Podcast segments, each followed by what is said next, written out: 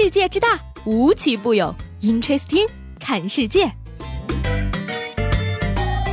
本节目由喜马拉雅青岛站独家出品。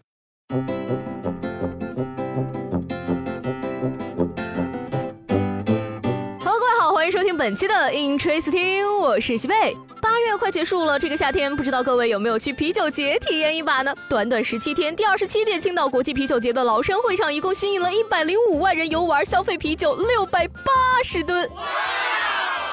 我的天呐，六百八十吨，简直无法想象，好吗？没想到大家对青岛啤酒的热情这么高。据说呢，明年啤酒城地铁二号线即将通车，青岛国际啤酒节还会迎来更好的发展，期待明年再次刷新啤酒的消费吨数。啤酒节如此火爆是件令人开心的事情。不过最近青岛也有件不大好的事情发生。八月二十五号呢，青岛八大峡广场周边部分路段为保障暴走团、健身居民安全，开始在夜间施行机动车限行，每晚六点半到十点禁止机动车通行，避免人车混行。事情一出，网友纷纷表示不能接受，觉得这是非常荒唐的举措。然而呢，青岛交警却回应道，限行经调研决定于法有据。八大峡广场呢位于青岛市区的西部，南侧是大海，交警分时段封闭的几条道路都是临海的断头路。平时车流量较少，而这附近的各条道路之间距离都比较近，只封闭一条，机动车驾驶员还可以从别的道路通行，实际影响不大，并且这样的规定是根据《中华人民共和国道路交通安全法》制定的，是向上级部门报备后获得批准后才开始具体执行的。现在所谓的键盘侠们可以消停了吧？总有人自以为正义，弄不清事情的来龙去脉就开始乱喷一通，不知道是真的正义感爆棚，还是为了求关注，吸引人眼球了。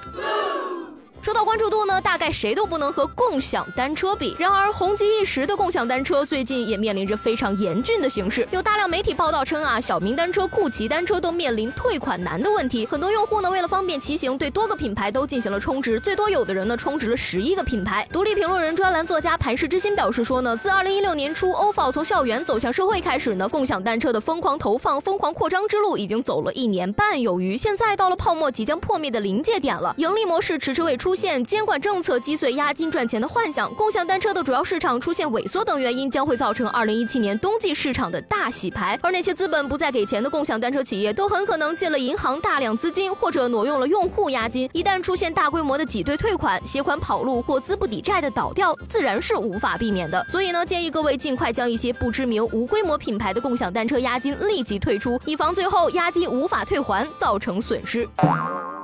作为一名上帝，我表示很痛心呀！刚刚骑了几天的免费小车车，这眼看着就不行了。作为一名上帝，我还想批评一下支付宝，你怎么能因为本上帝穷了一年半载，就认为我挂了呢？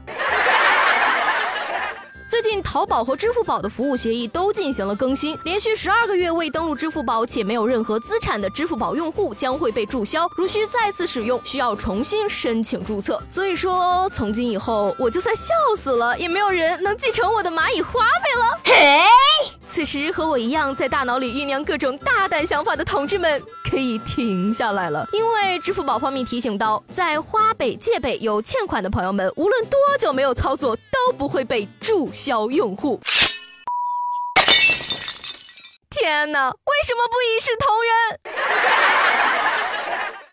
节目到这儿呢，可能大家都发现了一个问题，就是我为什么没有提今天是七夕这件事儿呢？因为我含着最后一口老血，给各位酝酿出了一个七夕特辑。上午的一场暴雨加雷电呢，可谓是青岛男人们发誓太多的后果了。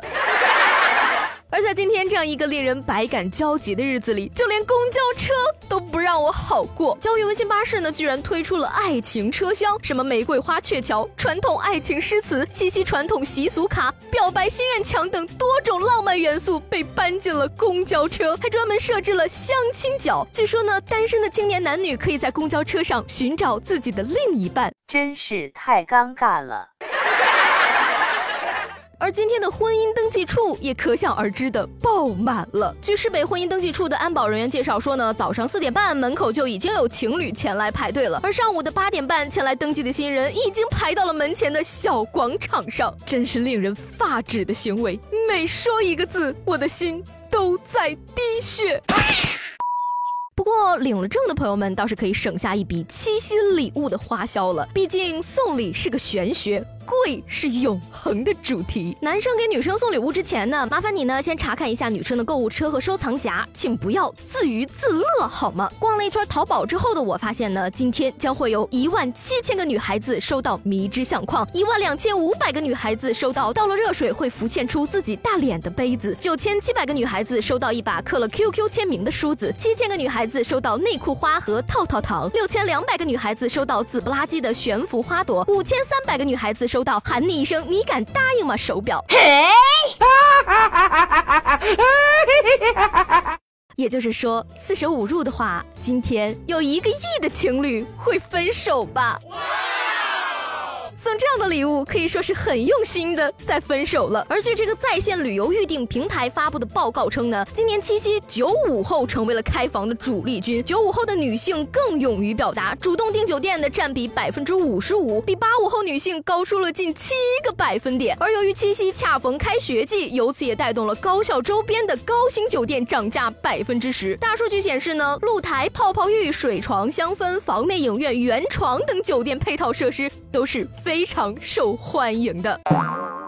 马上开学了，同学们，你们开房难道不是为了写作业吗？突然就觉得自己老了。上次开房的时候，美国总统还是奥巴马呢。作为资深的单身狗，我也没有什么好建议的，只能凭借自己九百多集的柯南观看经验，给大家推荐几集经典必看，不谢。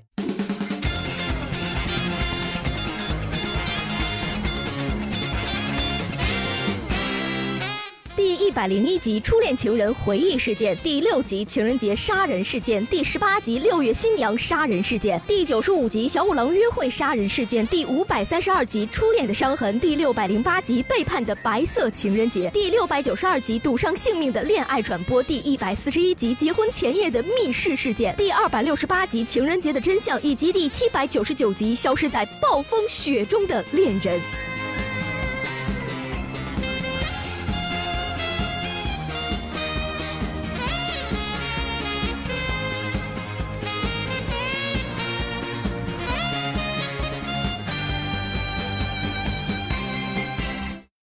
彩蛋来了。今天的彩蛋是给大家推荐七夕当天适合情侣一起做的几件小事情：去游乐场坐过山车、跳楼机、海盗船，然后去开房；去电影院看恐怖片、悬疑片，往他嘴里塞爆米花，给他递纸巾，怕怕的时候搂相间抓小手，然后去开房；去蹦极上去之前鼓励他，给他讲笑话，最好两个人抱在一起蹦，你勇士的样子，紧紧抱着他，保护他，然后去开房；真心话大冒险，随时随地的玩，变形式轮流一个人提一个问题，不许不回答，然后去开房；带他去漂流，往他身上泼水，握着他的手教他划小皮筏，然后去开房。凌晨三点开车带他去空无一人的街上兜风，放你喜欢的音乐，讲你的故事给他听，然后在车里，嗯，就不用开房了。